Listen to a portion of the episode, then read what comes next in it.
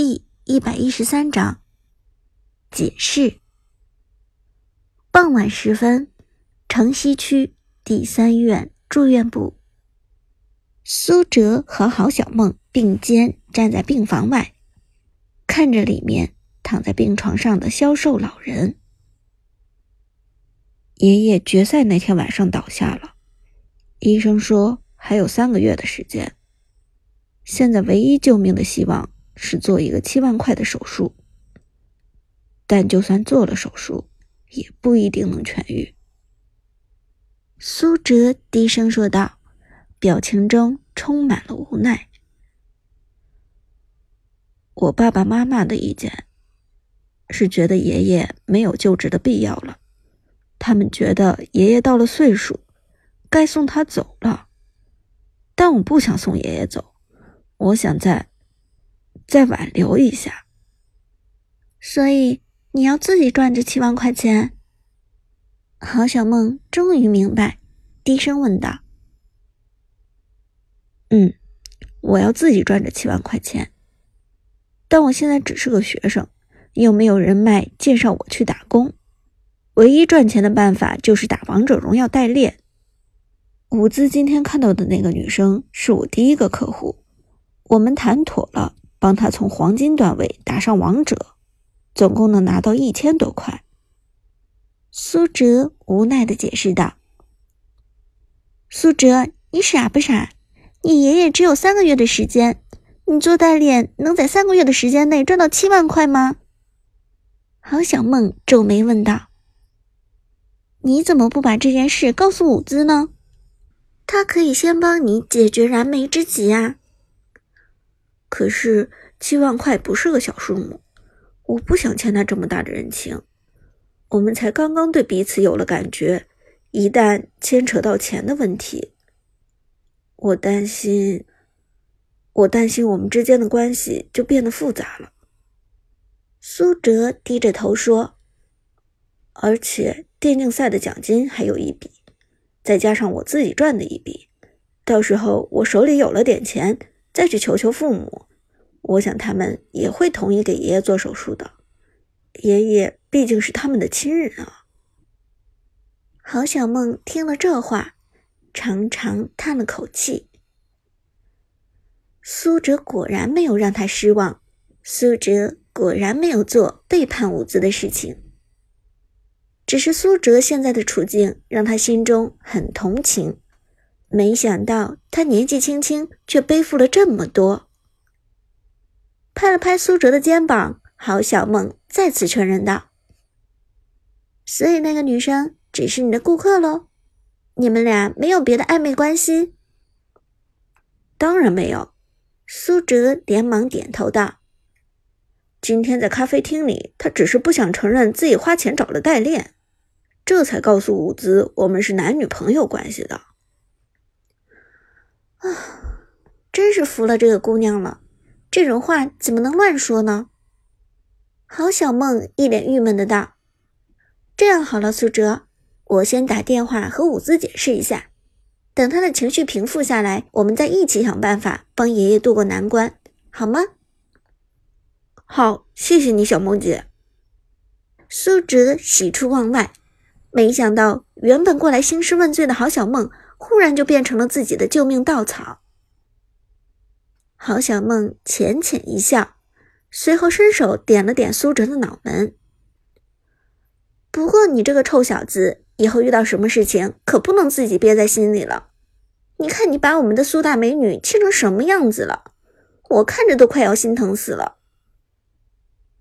苏哲重重点头道：“我一定吸取教训，今天我也心疼的难受。”真的是特别后悔，恨不得自己打死自己。唉，郝小梦摇了摇头，随后去楼下给伍子打电话去了。苏哲进房间看了看爷爷，简单说了两句，也离开了。到了楼下，郝小梦刚刚挂断电话，看他的表情有些凝重，似乎结果。并不是很好，小梦姐，怎么样？苏哲低声问道，心情忐忑无比。郝小梦苦笑一声：“完全没用。伍兹现在连你的名字都不想听，我根本连解释的机会都没有，他就立即打断我了。那，那要不然先等一等。”苏哲低声道：“他现在正在气头上，说什么都是火上浇油。”郝小梦点点头：“嗯，只能这样了。”等明天我找个机会再和他说吧，今天可能没戏了。说完，郝小梦拍了拍苏哲的肩膀：“好自为之，姐姐先回去了。”苏哲连忙嘱咐道：“小梦姐，一定帮我好好安慰一下伍兹。”郝小梦认真点头道：“你放心，我会的。”送走郝小梦。苏哲自己回了宿舍，一进门，大家正坐在床上盯着门口，显然正迫切的盼望着苏哲回来。哲神，怎么样？去找哲嫂解释了吗？刘思雨着急的问道。哲嫂原谅你了吗？陈天野更是满心焦虑。哲神，哲嫂现在还是不是大家的哲嫂？马海龙。紧张的快哭了。苏哲轻轻摇头：“我也不知道，他还在气头上，他听不进去我说的任何一个字。”那你就去软磨硬泡啊！陈天野出主意道：“去他宿舍楼下等他，等他一晚上。对啊，给他买最爱吃的零食。”刘思雨建议道。马海龙更是异想天开。要不然咱们兄弟们一起去，去哲嫂宿舍楼下唱情歌。苏哲摇头否决道：“算了，现在没有什么比等待更管用。让他仔细想一想，我也仔细想一想，很多事情不能操之过急，否则只会越搞越糟。”说完，苏哲翻身上了床。他拿出手机，编辑了一条短信发给伍兹：“对不起，让你伤心，一切都是我的责任，但我绝对不会做背叛你的事情，之前不会，以后也不会。”消息发出之后，苏哲就静静的等着，但一直等到深夜，伍兹也迟迟没有回复消息。一夜辗转反侧，苏哲彻夜未眠。第二天白天，苏哲始终心神不定，顶着黑眼圈，坚持上完了一天的课程。哲神，晚上咱们一起去师范大学啊，找哲嫂负荆请罪去。临近放学的时候，陈天野就凑过来出谋划策。刘思雨也点头附和道：“对对对。”让哲嫂冷静了一天，今天肯定能听进去你的解释。马海龙道：“咱们大家买点果篮、鲜花什么的，哲嫂一定会被咱们的诚意所感动。”去去去！陈天野踹了马海龙一脚：“咱们是去给哲嫂赔罪的，又不是去扫墓的，买个屁的果篮、鲜花！”呸呸呸！说话能不能吉利一点？马海龙不甘示弱。掐着陈天野的脖子反驳道：“看到大家对自己的事情如此上心，苏哲心中倒是很感动。好，那就辛苦大家陪我走一趟了。客气啥？哲嫂是大家的好嫂子，我们谁都不希望失去她。”刘思雨诚恳地说。于是哥几个收拾了一下书包，放了学直接出发。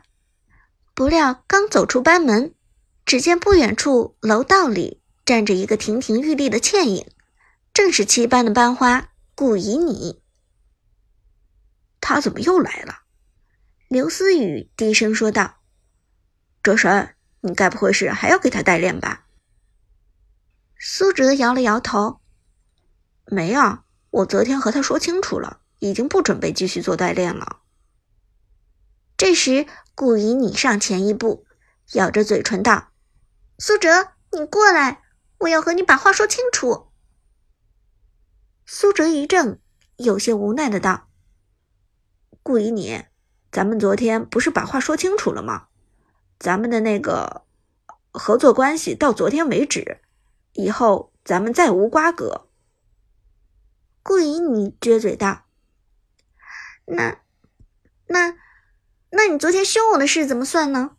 我都被你说哭了，你必须对我负责。”我。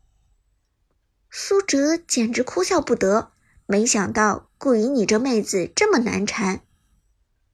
凶你的确是我不对，但是，苏哲无奈地说。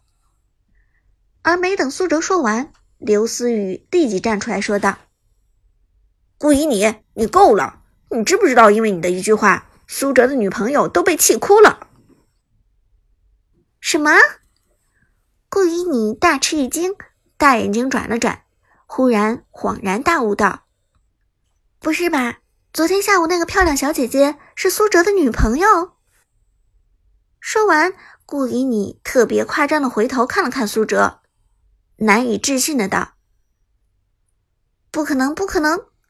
苏哲，你怎么可能有这么漂亮的女朋友？